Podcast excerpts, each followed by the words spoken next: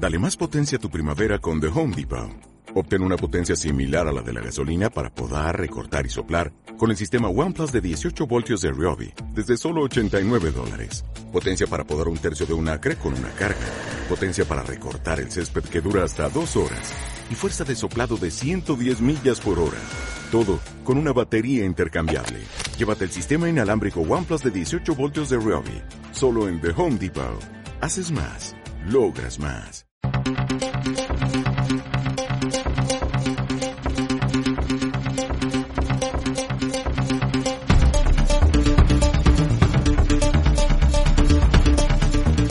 Demos caña. Muy buenas, bienvenidos a Demos caña una semana más. Soy Paco Bono. Esta semana tengo el honor y el privilegio de presentar este programa en sustitución de Jesús Murciego. Durante esta semana lo tendremos más adelante, como es habitual. Y vamos a hablar sobre cuestiones principalmente nacionales, como es habitual en Demos Caña. Ya sabemos que la política nacional es aburrida es soporífera y sobre todo es eh, nauseabunda con este gobierno coaligado de, con la extrema izquierda, con el separatismo eh, catalán y vasco, este gobierno que nos lleva no solamente a la ruina económica, que eso ya lo han hecho otros gobiernos, también se han encargado otros gobiernos de hacerlo, sino que además nos lleva sobre todo a la destrucción de la nación, a la destrucción de la familia, a la, destrucción de cualquier ápice de lo que ha sido soporte de la civilización occidental. Eh, vamos a hablar de muchos temas y empezaremos a hablar sobre todo de la aprobación de esta ley de memoria democrática. Sé que ahora nos van a dictar qué, es democracia y qué es no por mediante una ley nos van a decir qué, tenemos, qué, qué memoria tenemos que, tener sobre los hechos del pasado. Vamos a condenar el pasado eh, con una ley, vamos a prohibir a los historiadores ya investigar y decir la verdad de los hechos y las consecuencias. Eso ya no importa. Aquí lo que importa es lo que diga el PSOE, este partido que es el cáncer verdadero de España, que lleva años, décadas hundiendo España, que lleva décadas destruyendo no solamente a lo que es la nación, sino la oportunidad de tantísimas y tantísimas generaciones que van a ver un futuro bastante oscuro por culpa de este partido. Y para hablar de todo esto, tenemos aquí a, vamos a, contamos, como es habitual, con Isabel Valero. Muy buenas, Isabel. Hola, buenas. Encantada de estar aquí otra vez, otra semana más. Muchas gracias a ti por participar. Y también tenemos eh, a Pedro Gallego. Pedro Gallego. Pedro. Pedro. ¿Qué tal? Encantado de estar con vosotros hoy. Gracias a ti, Pedro. Y vamos a, a empezar a hablar, si os parece, sobre la aprobación de la ley de memoria democrática. Según algunos titulares que hemos leído, eh, con esto el gobierno ilegaliza el franquismo. Pedro, ¿qué te parece la aplicación de esta ley? ¿Qué tienes que decir al respecto? Bueno, eh, me hubiera gustado estudiar eh, la ley más en profundidad, bueno, estudiarla, leerla, porque no es que merezca, sea digna de estudio, leerla, pero vamos, claro, ahí ya se hacen demasiadas peticiones de principio y se da por, eh, además de cuestiones anacrónicas completa, completamente, como hablar de democracia en la Segunda República, como hablar, eh, luego tiene eh, elementos totalmente falsos, fuera del análisis histórico, como es precisamente llamar a una ley de memoria democrática, es decir, la memoria no puede ser colectiva, la memoria es individual y lo que sí puede ser o tener una trascendencia colectiva es el trabajo a su vez individual de un, de un historiador que puede dar su visión científica, historiográfica, acerca de los sucesos. Lo que no se puede plantear la historia como una cuestión legal. Eso no tiene sentido alguno, porque es precisamente lo contrario a una ciencia. La historia, sabemos, la historiografía, no tiene, es una ciencia no del orden de la física o las matemáticas, pero tiene un sistema de fuentes, un sistema de análisis, un sistema de conclusiones en las que el historiador eh, debe ser fiel, sobre todo, a unos principios científicos a la hora de elaborar su trabajo, y eso nada tiene que ver con una ley de memoria histórica.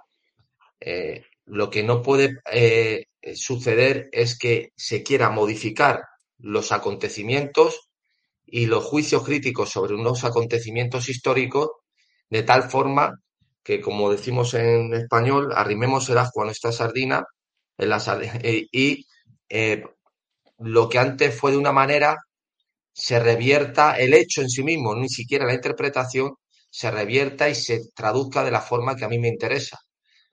Es algo realmente sorprendente.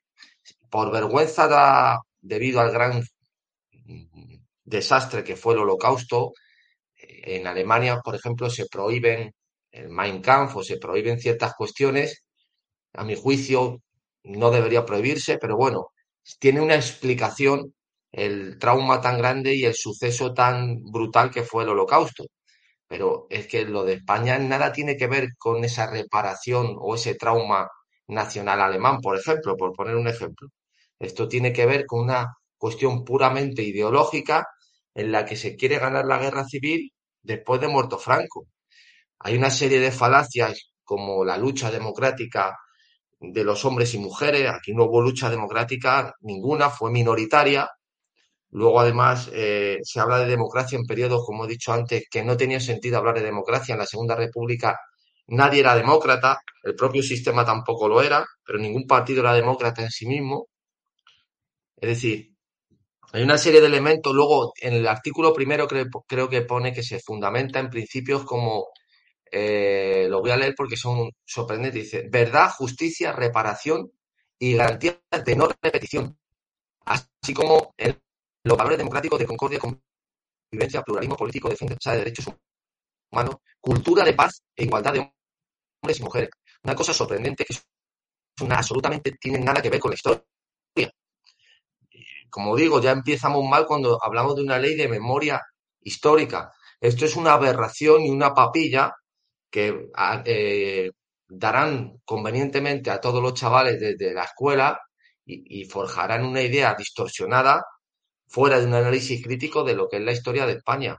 Es una cosa realmente, eh, eh, una aberración y veremos si salen a la palestra los verdaderos historiadores para poner en, críticamente en su sitio a esta, a, esta, a esta ley que es realmente una basura absoluta, pero eso es lo que tenemos. Eso es lo que tenemos en España. Tenemos lo que nos merecemos, por otro lado, ¿no? Es lo que decían muchos políticos, la democracia que nos hemos dado. Bueno, pues aquí la tienen ustedes aquí servida en bandeja y disfrútenla, Isabel, porque bueno, pues eh, ¿qué le vamos a decir a todas estas personas que ya no están para defenderse? Todas estas personas que, que, estas generaciones que vivieron el franquismo, que nacieron, vivieron, eh, que pasaron por la guerra civil que murieron ya en este estado de partidos y que ya no están para hacer testimonio. Ahora, mm, estas personas ya no están, pues ahora el PSOE va a dictar eh, por ley qué es quién es víctima, quién no es víctima, quién tiene derechos a ser reconocido como víctima, quién tiene derecho, quién debe ser perseguido, porque Martín Villa dicen que ahora lo van a perseguir. Isabel. Sí, bueno, entonces eh, creo que cualquiera de nosotros, si nos sentimos agraviados, vamos a poder pedir una indemnización, ¿no? O sea, si no por, por digo, nuestros eh, eh, abuelos o por, o sea, podemos pedir una indemnización. Bueno, a ver, aparte que es que cubre una, una, época, cubre hasta el 78, con lo cual, tras la transición democrática, ¿no? Pero si tú estás incluyendo en la ley, que eso no queda claro hasta el 78, estás diciendo que también la transición es ilegal, ¿no? Porque fue 75, 76, 77.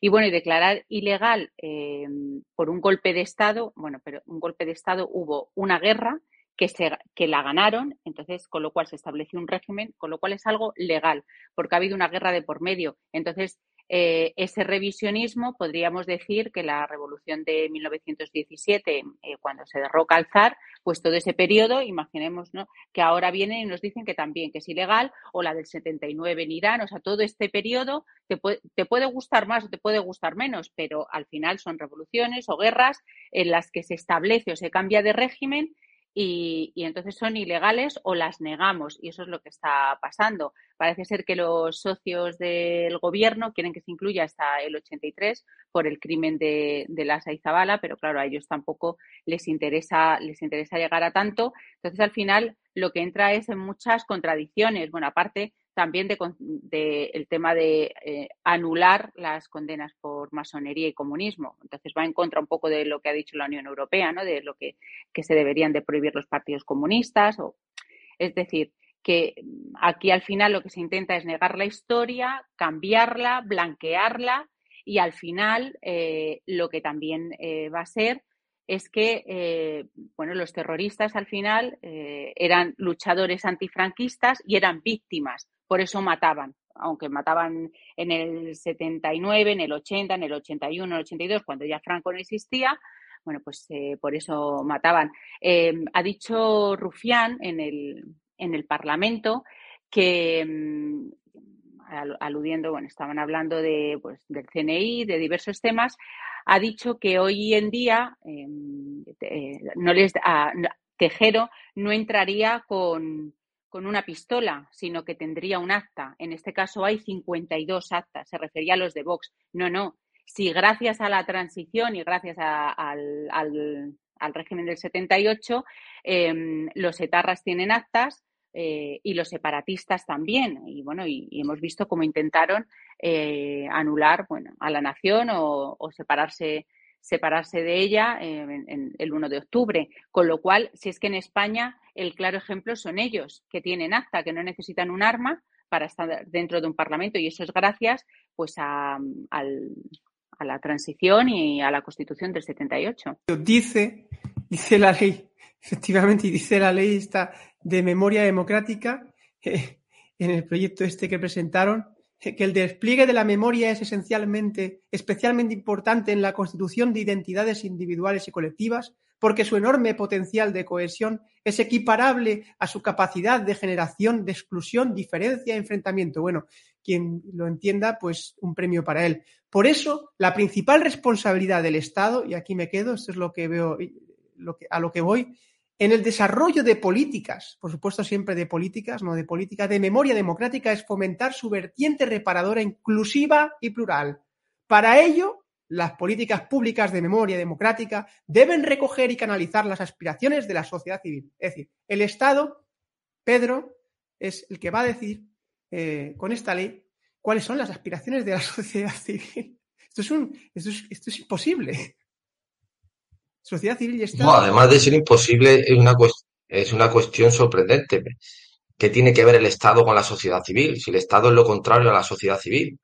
En ningún caso ha habido ninguna capacidad de, o posibilidad de los de esa sociedad civil, salvo en asociaciones minoritarias, eh, de hacer valer sus creencias, sus reivindicaciones, sino ha sido una cuestión puramente de los partidos con un interés electoralista e ideológico. Es algo eh, que, es evidente que lo que no se puede anular de, un debate intelectual de ninguna manera es eh, cegar el pensamiento. Es decir, eh, no se pueden tomar referencias inamovibles acerca de una cuestión dando por válida una interpretación de un hecho e impidiendo cualquier tipo de juicio crítico distinto al que se da por oficial. Eso es una dictadura del pensamiento en toda regla. Es algo realmente sorprendente.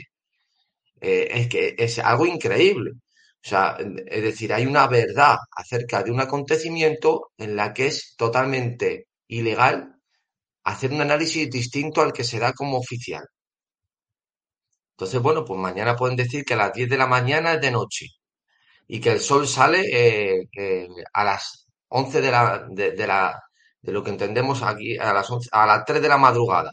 Es decir, eh, son cuestiones que desbordan ya el, razonamiento lógico, la observación, la percepción eh, de cualquier persona y que en, ningún caso tiene capacidad de maniobra. Es decir, ya la, actualmente la sociedad española tiene un nivel cada vez más bajo en conocimientos de cultura general. Si a eso le sumas una papilla ideológica donde ya le dan las soluciones a esas intuiciones que ya tienen de partida porque también la propaganda le ha indicado que es lo bueno, la izquierda es lo bueno, la derecha es lo malo, el ecologismo es bueno, lo contrario es malo, comer carne es malo, ser vegetariano es bueno, hay cambio climático, eso apoyarlo es bueno, negarlo es malo.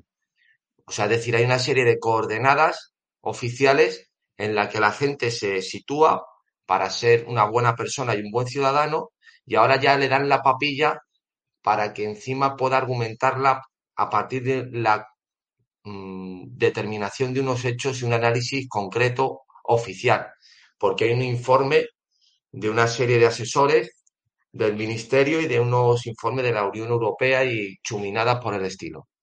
Bueno, pues esta, esta aberración total es en la que estamos, es decir, eh, la gente que tenga, que quiera tener un poco de, de formación tendrá que huir de la enseñanza pública y tendrá que irse finalmente, si no es a través de instituciones privadas en España, fuera. Es decir, es que al final se reduce el campo a una serie de eh, autómatas con media neurona en el que hay un discurso oficial en el, al que todos se suman porque es la verdad.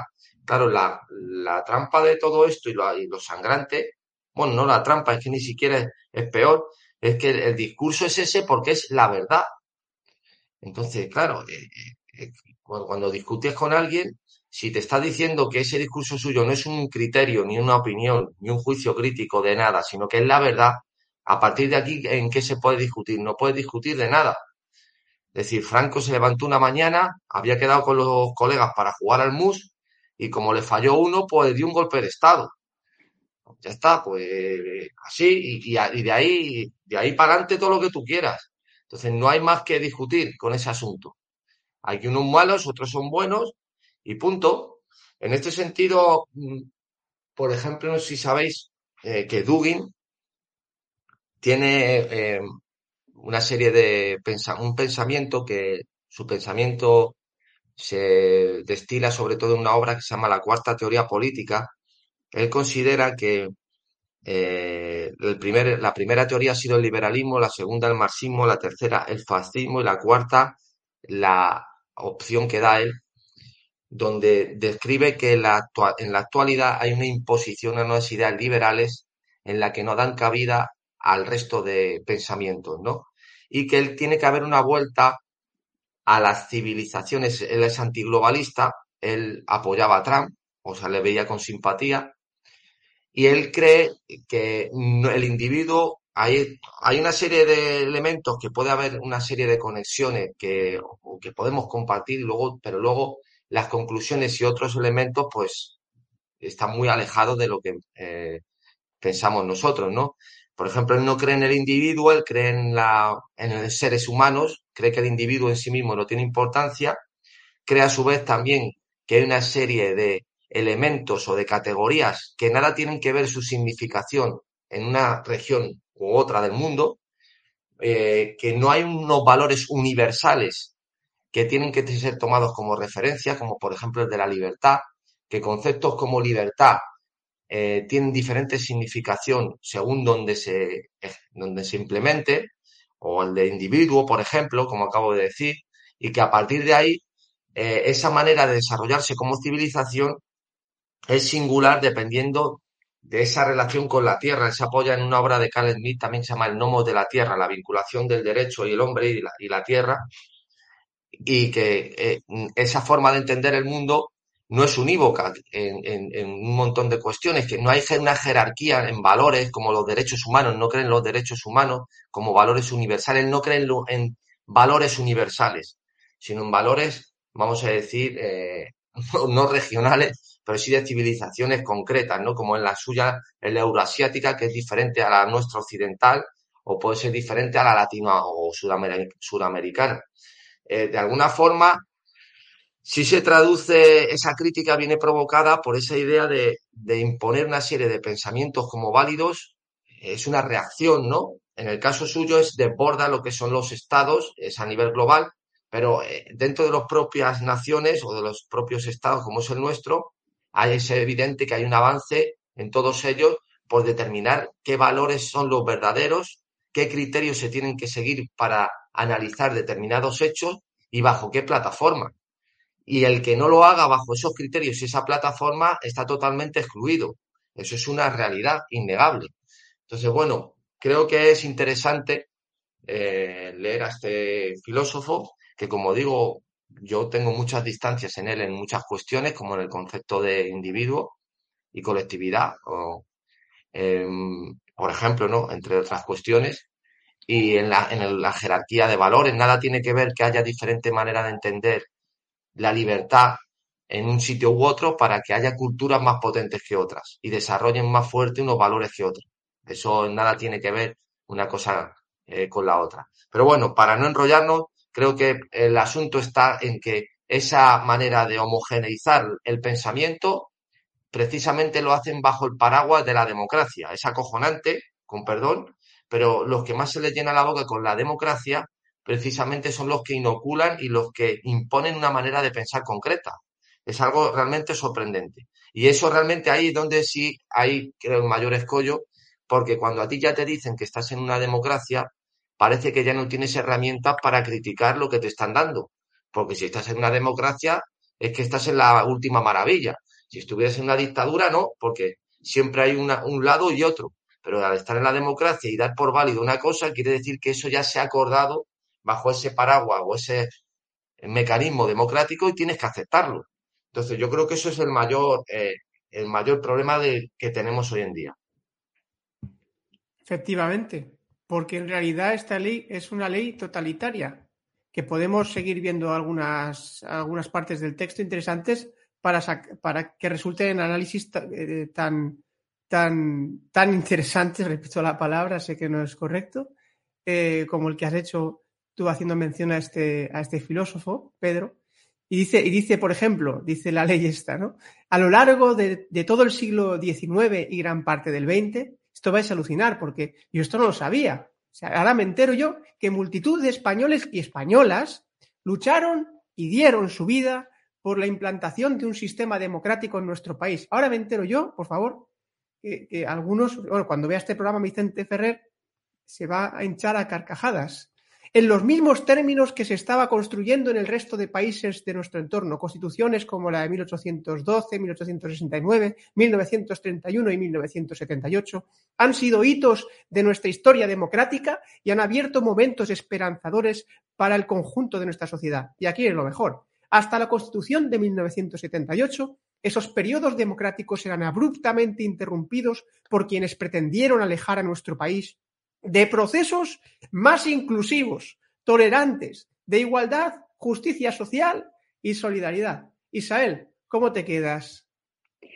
Bueno, esto me recuerda a las, últimas declaraciones que ha hecho Zapatero. O sea, por Zapatero estas declaraciones que, está diciendo que, él sabe de lo que habla, de lo que hablamos, porque los españoles hemos sufrido todas estas guerras en el siglo XIX y XX por ser eh, por luchar por la democracia y por todas estas cosas. Es que también aquí hay, eh, y eso lo ves en los historiadores, em, los, que, bueno, los que están saliendo ahora de la universidad, que España existe como nación a partir de 1812. Es que esto es un discurso que ellos traen, o sea, el, no reconocimiento de la nación española y de esos dos mil años de, de nación.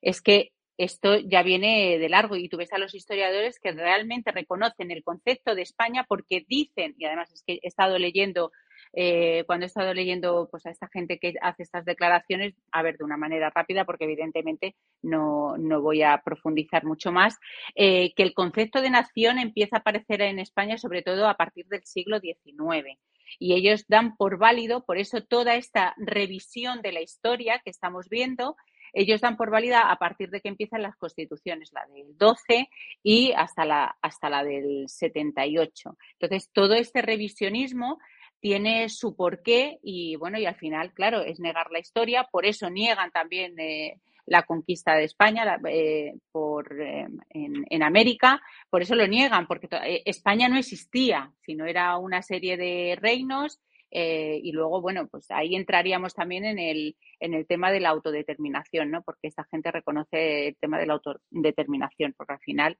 eh, bueno, no, eran, eran colonias y, esto es así, éramos reinos y empezamos a existir a partir de, esa, pues, del 19, ¿no? Y esto es, esto además es el discurso, y lo dejo el otro día Zapatero, y es que en esto llevan ya muchísimo tiempo, o sea que no, no es de ahora. Y esta ley lo que viene es a confirmar pues eso, que parece ser que, llevamos luchando por la democracia, pues eso, desde el 19, porque existía ya, ¿no? La inclusividad, los todos, todas, todes y bueno, pues todas estas esta cultura y todo esto que nos están metiendo, lo que dicen, esta homogenización, que no te puedes salir de ello, que al final es totalitarismo, que no te puedes salir de ese pensamiento, que lo vemos en los medios de comunicación, lo vemos en los periodistas, eh, lo vemos, pero es que ya hasta dicen lo que es el centro derecha, ¿no? los medios de centro derecha, pues también lo estamos viendo ahí.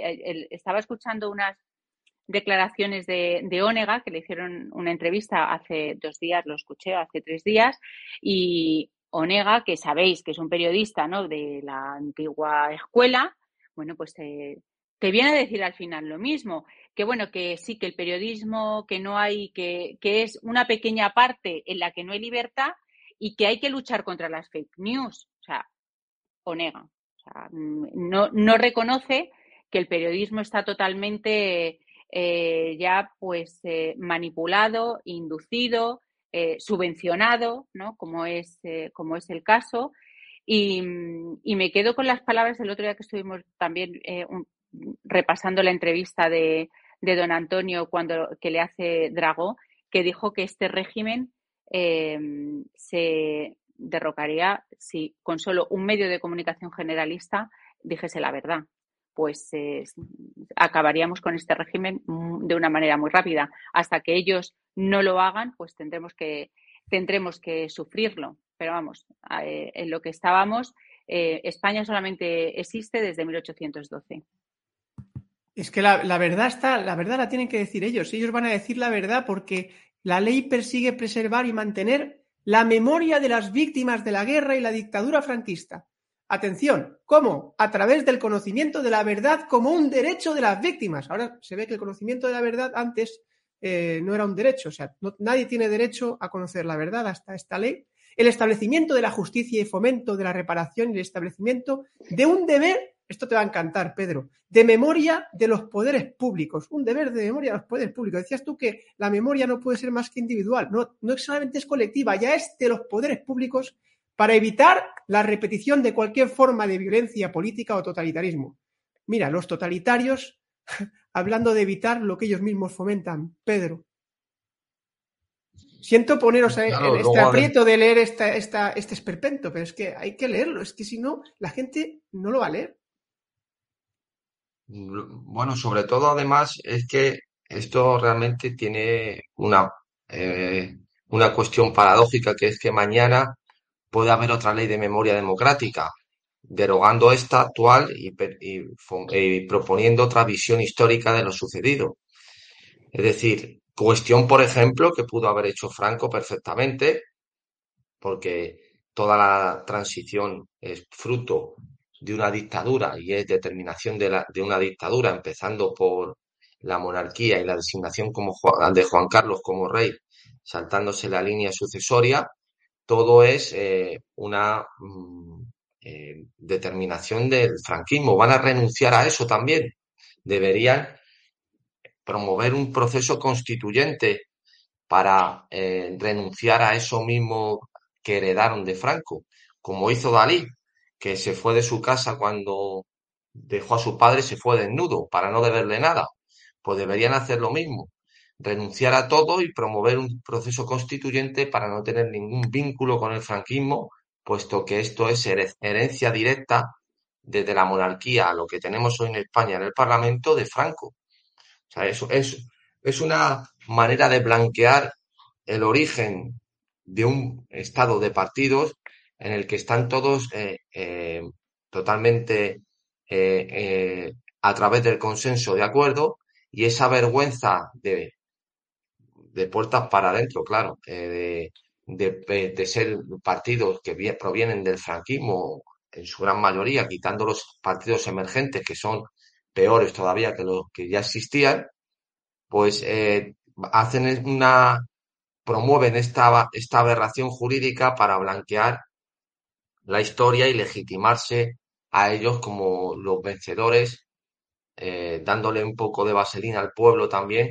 de este maravilloso sistema en el que estamos todos, que es el régimen del 78, y que evidentemente promueve una vez más una, una serie de obstáculos a la hora de establecer cualquier tipo de acción o pensamiento, porque cada vez se van constriñendo más el camino. Es decir, cada vez te ponen más impedimentos a la hora de pensar porque se dan por válido, pues que yo me sienta un dragón hoy y mañana una vedette y hay que respetarlo, a que cualquier tipo de cuestión histórica se dé por válida una visión y un análisis y sea inviable completamente hacer un juicio crítico distinto.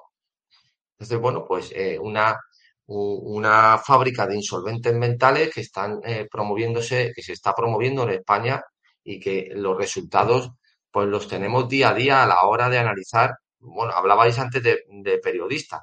Es que claro, el periodismo en España, en, España hay propagandistas, publicistas, pero grandes periodistas tuvo una etapa mm, buena, eh, digna, mm, de, llamarse así, Pedro J en su, en su momento, pero mm, eh, eso ya pasó, pasó hace mucho y luego eh, han sido cuestiones eh, muy singulares. Sí, la EPIC, este, que, en la que estuvieron Ansón, Pedro J, García Trevijano, muchos de ellos, bueno, fue un momento de crisis del sistema en la que se hubo una amalgama de, de diferentes eh, periodistas y escritores para, para, hacer causa común contra la corrupción socialista.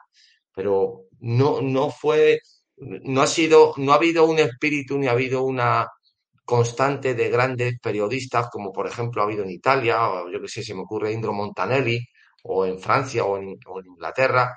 En España es que es un páramo absoluto. Figúrate Onega, Onega, que pasa como un, como para cualquier persona que no, como un periodista, como un gran periodista. Ónega, cuidado con Ónega. Le, llaman el maestro. Rey, ¿Perdón?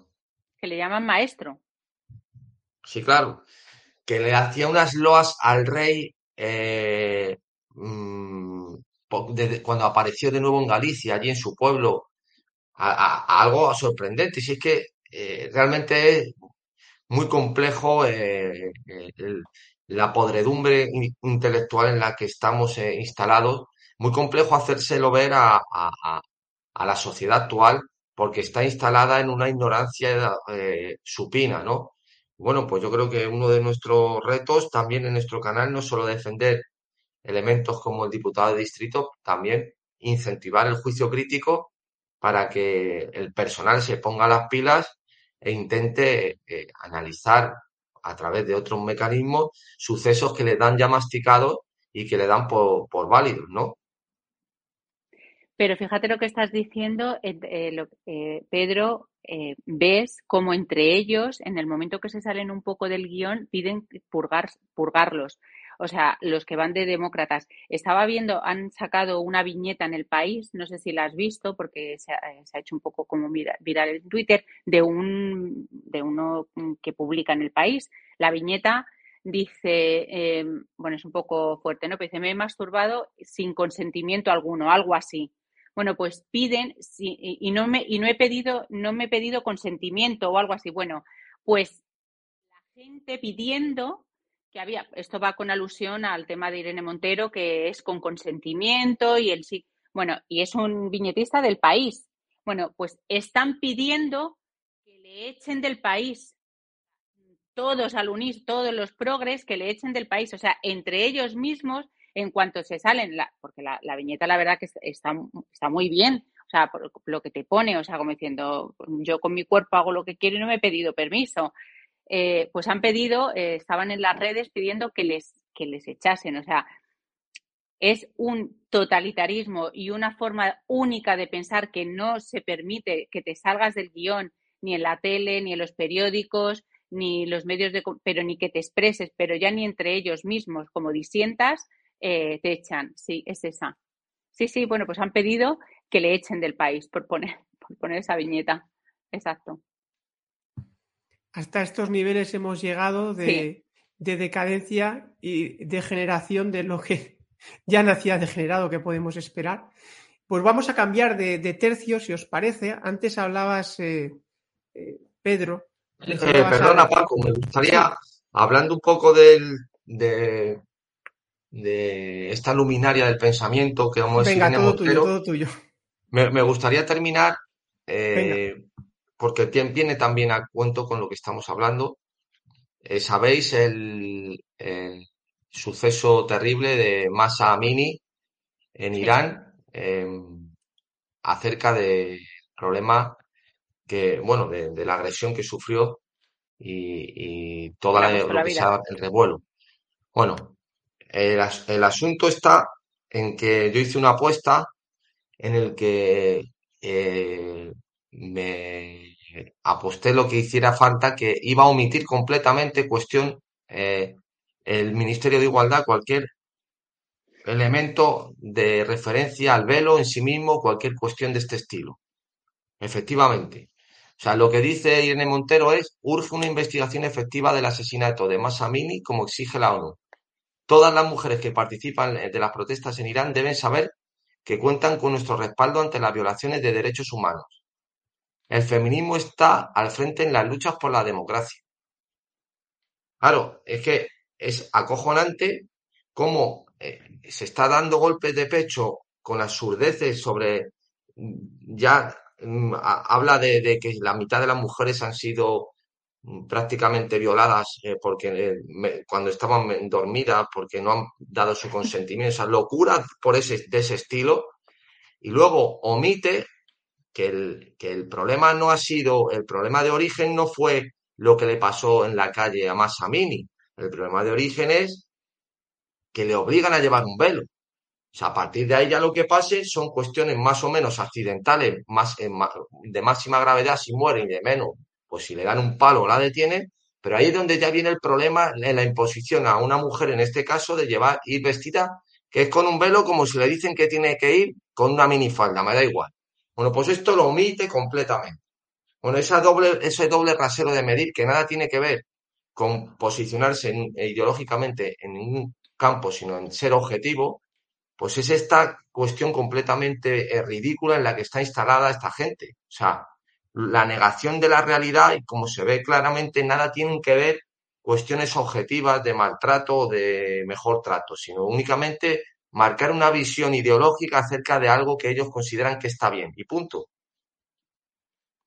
Así es, el pensamiento, el pensamiento único, vamos directos al totalitarismo. Ellos nos dicen cómo tenemos que pensar, qué tenemos que recordar y qué tenemos que condenar.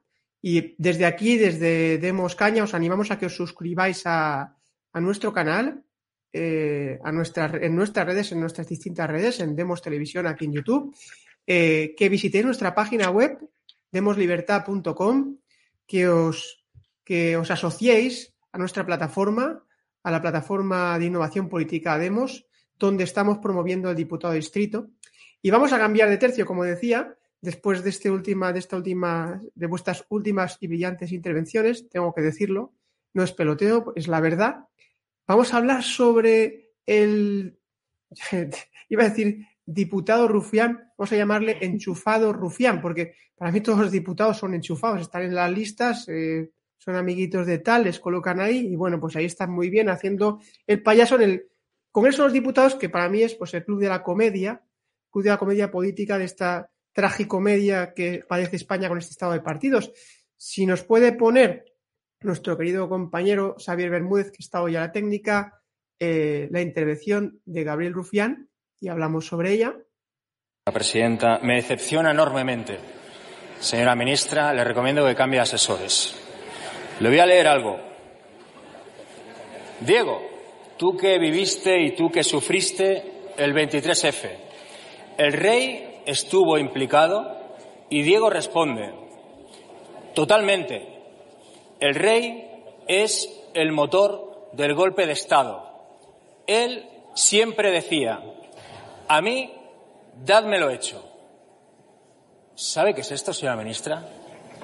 Es una conversación entre Manuel Rey y Diego Camacho, dos exagentes del Servicio de Inteligencia Español, CSIT, hoy CNI. Concretamente, en el minuto 30 del primer capítulo de Saber del Rey, documental de HBO. Aquí lo, aquí lo tenéis, al amigo, al enchufado, amigo entre comillas, enchufado rufián. Eh, os dejo, os dejo, si quieres, Isabel, empezar. No, no, es que no, porque me estaba acordando, digo que podían nombrar también a Diego cuando, a Diego Camacho, eh, bueno, cuando mm, le meten una, le mete una querella a Pablo Iglesias porque dice, bueno, que por acusaciones que hace y él lo único que hace es recoger eh, de, la, de, los periódicos información y habla sobre el lobby marroquí, sobre la tarjeta de Dina Busselham. Entonces, entonces sí, ahí Diego Camacho es un es agente franquista ¿no? Y por eso, y no les interesa, eso también lo podría haber dicho en el Parlamento. En este caso les interesa porque así disparan sobre el tema eh, del rey y, bueno, para ponerlo en, en evidencia, Margarita Robles, claro, estaba como mm, que no sabía dónde meterse. Eh, pero bueno, eh, a lo mejor no sabemos cómo esto quedará porque además ha salido publicado en, en, OK, en OK Diario.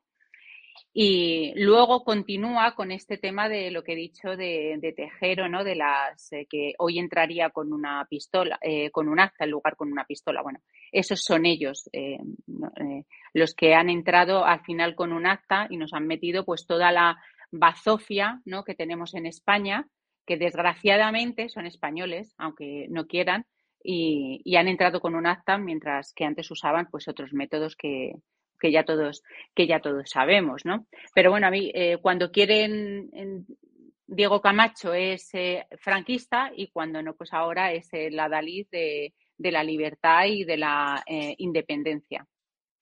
Esta gente que, Pedro, ¿cómo es posible que tengamos en un Congreso, en teoría nacional, a estos diputados oportunistas que no son de distintos partidos, pero estos diputados traidores a España? O sea, es que es inconcebible. ¿Cuántas veces lo has dicho tú? Que es algo que no tiene sentido.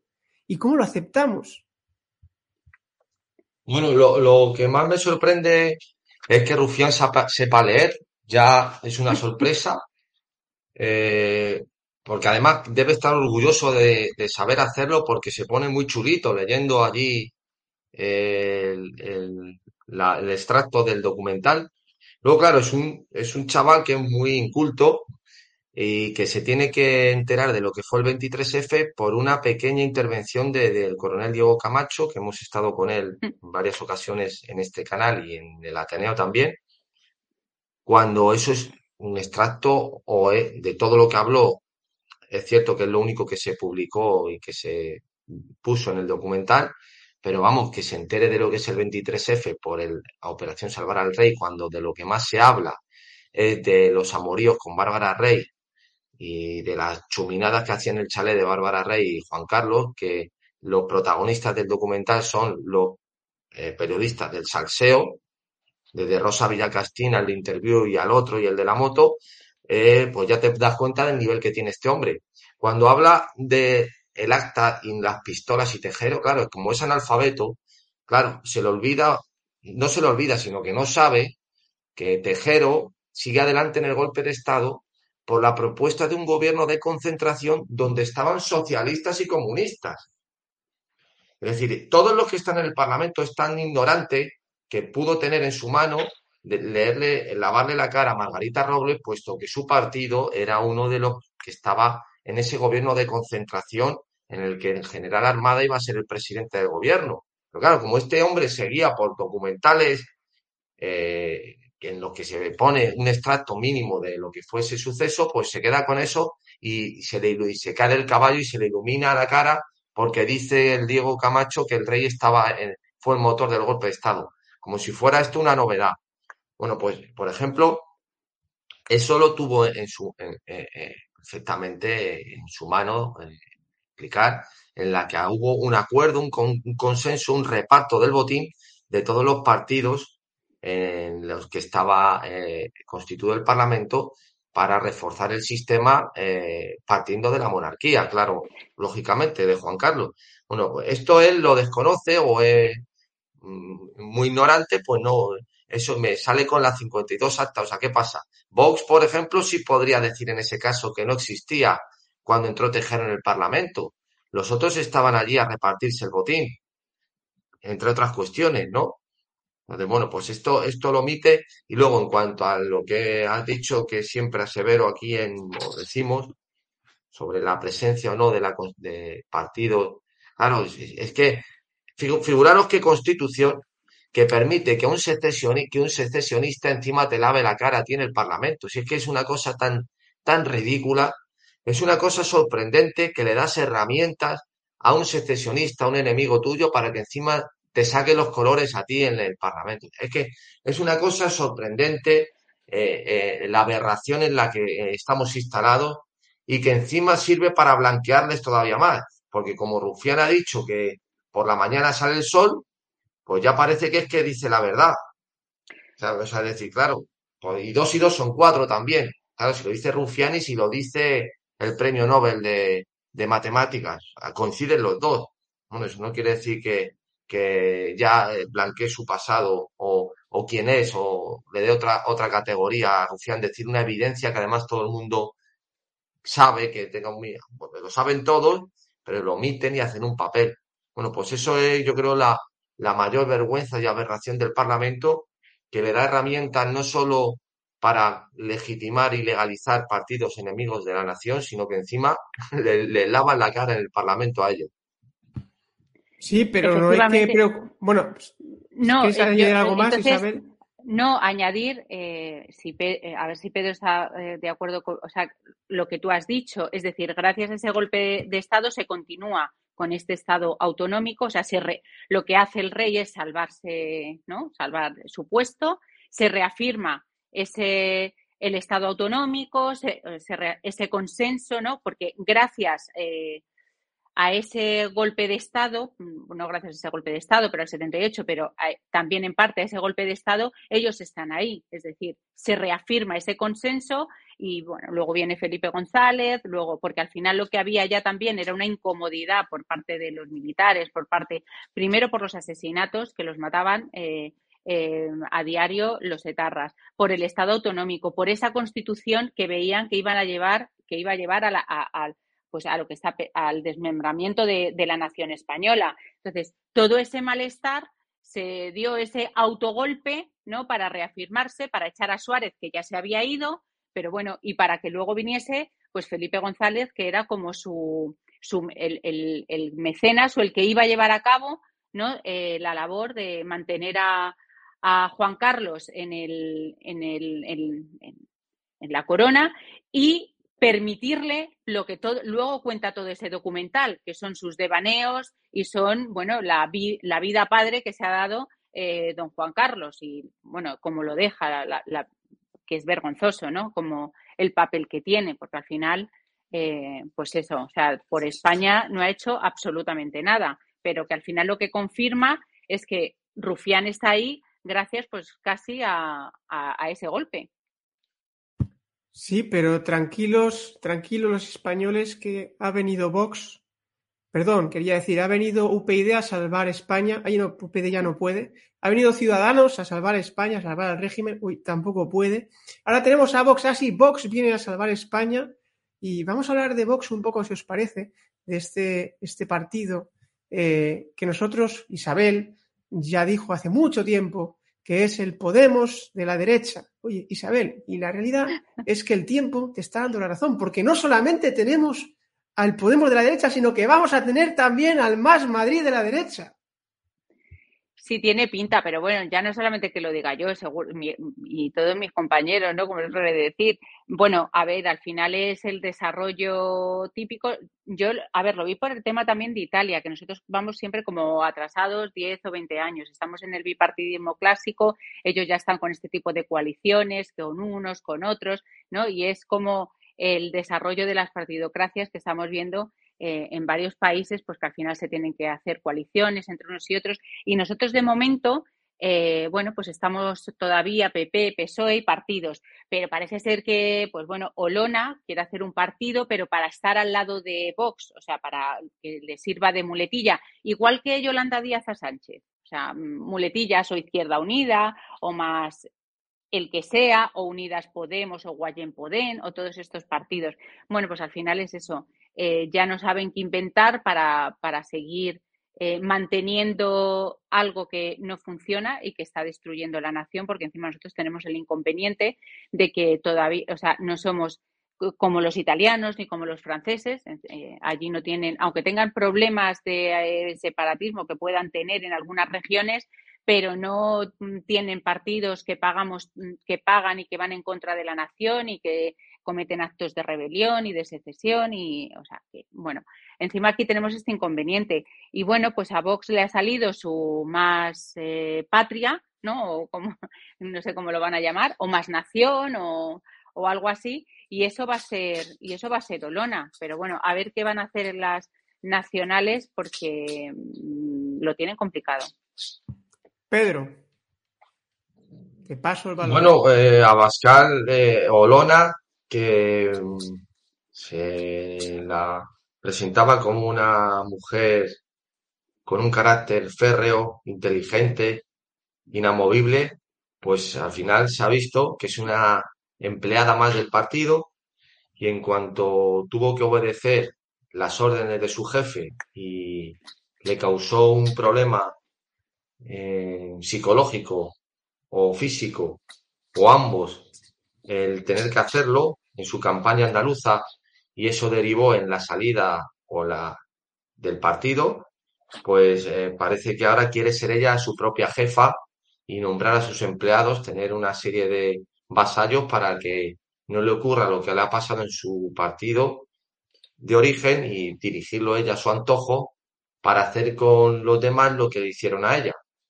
que es eh, ordenar lo que tienen que hacer en cada momento. Bueno, pues eso es, eso es lo que estamos instalados en esta, en esta farsa absoluta, en la que se presentan con una, como dice Quevedo, nadie promete más que el que no va a cumplir. Pues todos estos que sacan tanto pecho antes de tocar poder de verdad, cada vez que van eh, acaparando más poder político, van rebajando todas esas aspiraciones que prometían hasta hacer prácticamente lo contrario, ¿no?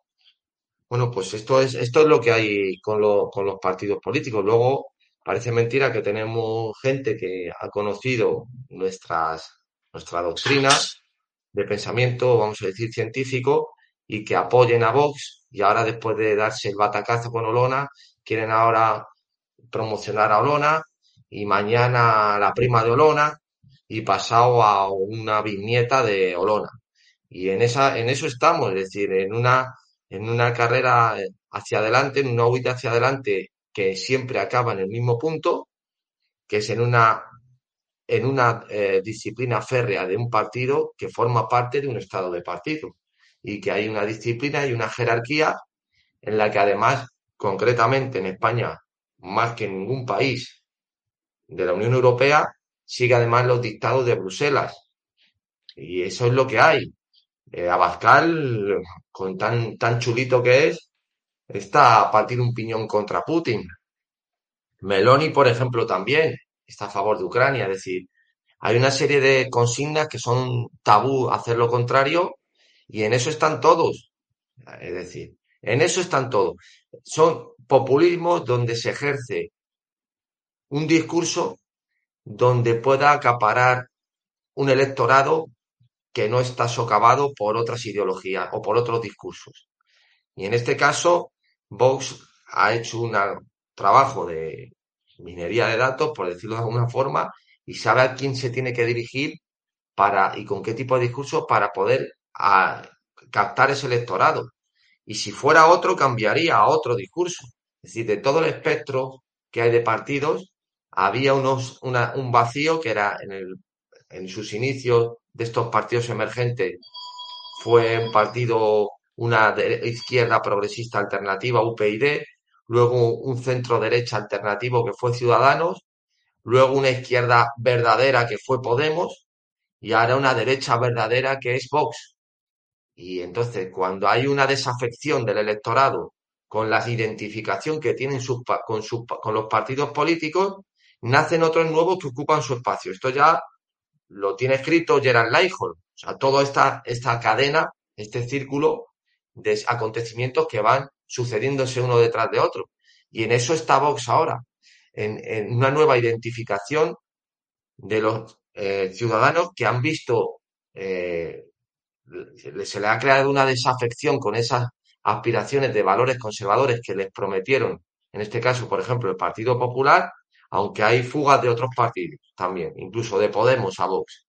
Pero eh, básicamente de lo que se trata es eso. Y a acapar ese discurso hasta que deje de valerle y cambie a otro. Y no hay más historia. No creen en nada, ninguno. Hablabas de, de Quevedo, de la frase de Quevedo sobre la promesa. Yo voy a parafrasear en los discursos que escribía el gran Fernando Nega, por supuesto, quienes no nos ven, si nos estáis escuchando en la radio es ironía, es sorna, cuando decía, puedo prometer y prometo.